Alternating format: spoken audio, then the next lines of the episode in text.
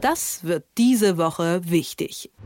Gestern war die deutsche Außenministerin Annalena Baerbock zum Antrittsbesuch in Moskau. Sie appellierte an Russland auf Drohungen gegen das Nachbarland Ukraine zu verzichten und legte auch mögliche Konsequenzen dar, sollte Russland tatsächlich in die Ukraine einmarschieren. Mögliche Sanktionen liegen aber schon länger auf dem Tisch. Denken wir da mal an Nord Stream 2, was doch noch stillgelegt werden könnte, oder an den Ausschluss Russlands aus dem SWIFT-Finanzsystem. Über letzteres habe ich in diesem Format auch schon einmal mit der Wirtschaftswoche gesprochen. Das könnt ihr also gern in Ergänzung noch nachhören. Beides also Sanktionen, die Russland empfindlich treffen würden, doch trotzdem kein Einlenken. Im Gegenteil. Hält Russland das Ganze vielleicht für leere Drohungen der Bundesregierung? Tritt Deutschland angemessen auf? Sprechen wir darüber mit dem Herausgeber vom Tagesspiegel, Stefan Karsdorf. Schönen guten Morgen.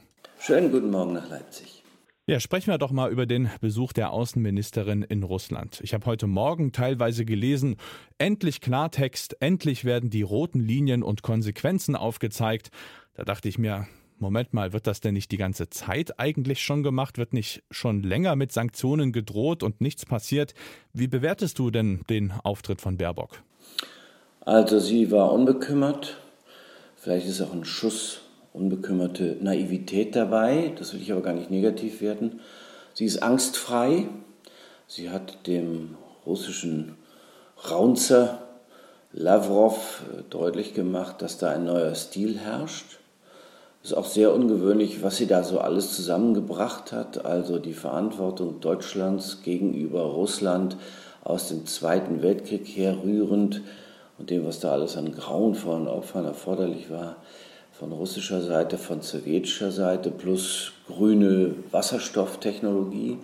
Also sie bringt eine Menge, Menge an in vielen Herausforderungen und Zukunftsvisionen zusammen, verbindet das mit der Vergangenheit und äh, ja, das ist ein anderer Ton, sagen wir mal so. Das hat mich schon auch überrascht.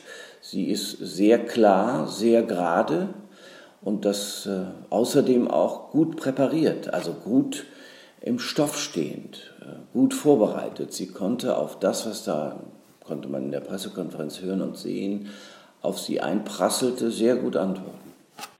Du sagst ein anderer Ton, aber ich sag mal, inhalt, inhaltlich ist ja schon länger klar, was man auch eben für Register ziehen könnte, nämlich zum Beispiel Nord Stream 2 stilllegen, was ja Russland äh, empfindlich treffen würde. Warum bewertet man das jetzt so neu, dass sie da diesen, diesen harten Ton äh, oder diesen härteren Ton anschlägt, wenn doch eigentlich schon die ganze Zeit diese Sanktionen zur Debatte stehen?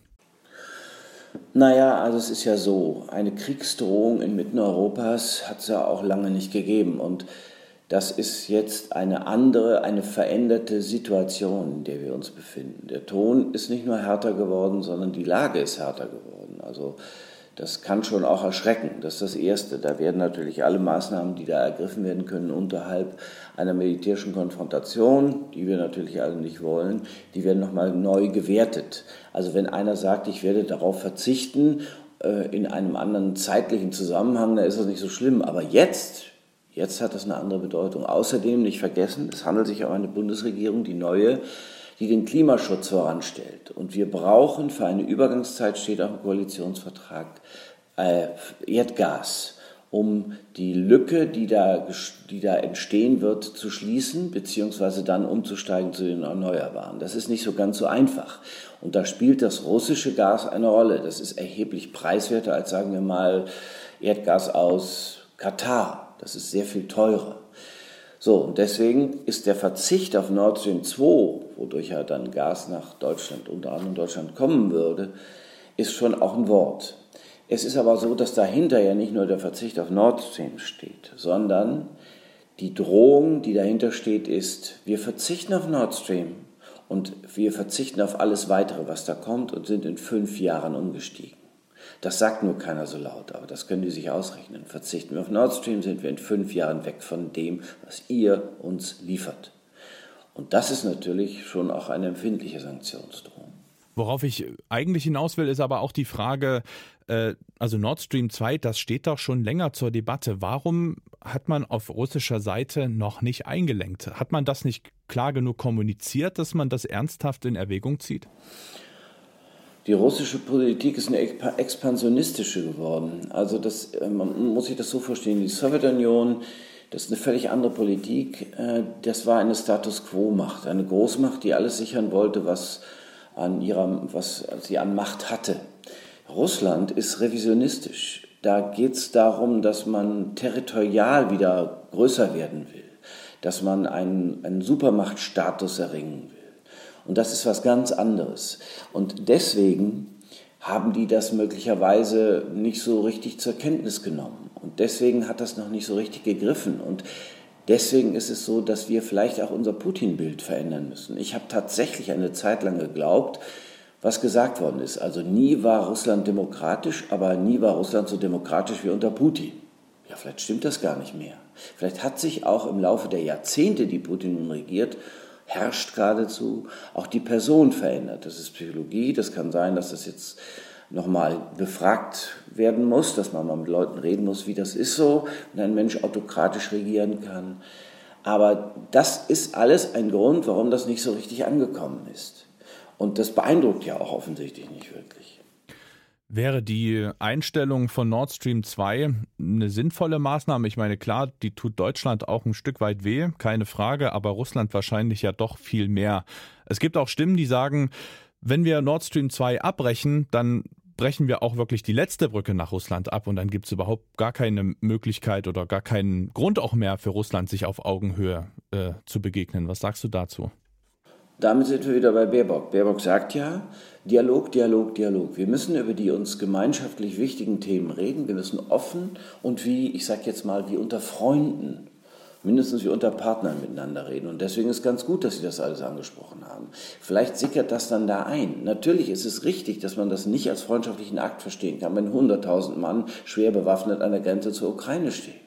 So, das muss klar werden, wie das ankommt. Aber ich glaube, dahinter steht ein viel größeres Problem und das kann man nur europäisch angehen. Also ich glaube, dass Russland nicht in der NATO das eigentliche Problem sieht. Die NATO kann Russland nicht umzingeln. Das ist das größte Land der Erde, das kannst du nicht umzingeln. Das ist rein physisch unmöglich. Es geht auch nicht darum, dass die NATO da einmarschieren könnte, sondern das Problem ist die EU, die EU mit ihrer Verlockung.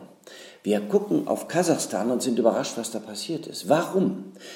Die Vorstellung, dass die Ukraine sich europäischen Standards annähert, also dem EU-europäischen Standard, dass sie damit womöglicherweise Erfolg haben, das scheint andere anzulocken und zu sagen, Mensch, die EU, das ist ein Staatenbund, das ist eine wirtschaftliche Einheit und denen geht's gut, die prosperiert ja dann doch irgendwie. Warum kriegen wir das nicht? Und das ist das eigentliche Problem. Deswegen muss die EU alles dran setzen, den Amerikanern, äh, den Russen zu sagen, pass mal auf, wir sind kein Problem, aber ihr müsst damit umgehen, dass Menschen sich von dem System, das wir darstellen, von der Wertegemeinschaft angezogen fühlen. Ich hätte nie gedacht, dass das in Kasachstan passieren würde. Ich glaube, die Russen auch nicht. Und dahinter steht etwas, was selbst eine Macht wie Russland anfassen kann. Das ist eine Form von Panik, dass das jetzt ausgreift, dass immer mehr sagen, ja, das wollen wir jetzt auch so. Wir wollen das auch wie die Ukrainer. Wir wollen uns Europa anverwandeln. Und vielleicht ist das der eigentliche Grund, bei dem man mal ansetzen muss. Indem man mit den Russen redet und sagt, pass mal auf, wir sind Partner, keine Feinde. Also das klingt fast so, als wäre Nord Stream 2 abzubrechen gar nicht so die gute Lösung. Ja, du reitest sehr auf Nord Stream runter. Es ist nie nur, ein, es ist nie nur eine Maßnahme, die hilft. Es ist nie nur eine Maßnahme. Was ich sagen will, ist Nord Stream. Früher sagte man, in Zeiten des Kalten Krieges haben wir ja auch Erdgasgeschäfte mit der Sowjetunion gemacht. Nochmal, die Situation ist eine völlig andere. Die Sowjetunion ist nicht Russland. Brezhnev, sagen wir mal, Andropov, alle nicht Putin. Putin ist ein, ein, eine ganz eigene Gestalt offensichtlich. So, die muss man neu bewerten, da musst du Informationen sammeln. Das Zweite ist, du musst die Situation, in der sich Russland befindet, neu bewerten und sagen, was sind die Gründe, die Russland dazu bringen, solche Dinge machen zu wollen. Einmal expansionistisch, revisionistisch, das andere ist eben vielleicht auch, dass sie etwas abwehren wollen. So, wenn du das weißt, kannst du immer noch Nord Stream 2 abschalten. Das ist aber dann tatsächlich das Zeichen, so Freunde, wir, wir geben es auf. Also wir haben nicht die Hoffnung, dass ihr verstanden habt und deswegen steigen wir aus dem, was uns an euch bindet, das ist ja der Punkt, steigen wir aus. Dann kann man immer noch miteinander reden, dann können wir immer noch versuchen, freundschaftliche Kontakte, freundschaftliche, partnerschaftliche, will ich mal sagen, Kontakte zu pflegen, vielleicht auch Geschäfte zu machen, aber das, das Geschäft, das uns an euch bindet, andere sagen abhängig macht von euch, das werden wir jetzt aufgeben. Ich habe deswegen so an Nord Stream 2 oder auf Nord Stream 2 rumgeritten, weil äh, das ja irgendwie die einzige Lösung zu sein scheint. Zumindest wird die immer so hervorgehoben. Aber deine Einschätzung, dass man da woanders vielleicht ansetzen könnte, finde ich auch sehr interessant. Deswegen sage ich Danke an den Herausgeber vom Tagesspiegel, Stefan Karstorff. Gerne. Das wird diese Woche wichtig.